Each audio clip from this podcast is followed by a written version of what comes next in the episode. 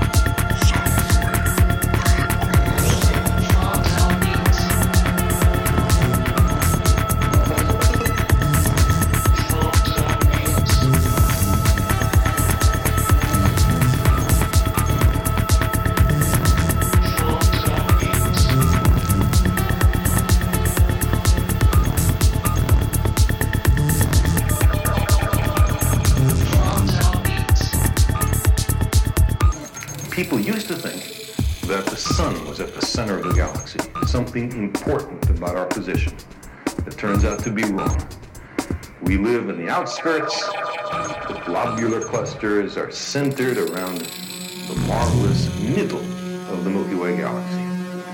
And then it turned out that this isn't the only galaxy. We live in this one, but there are many others.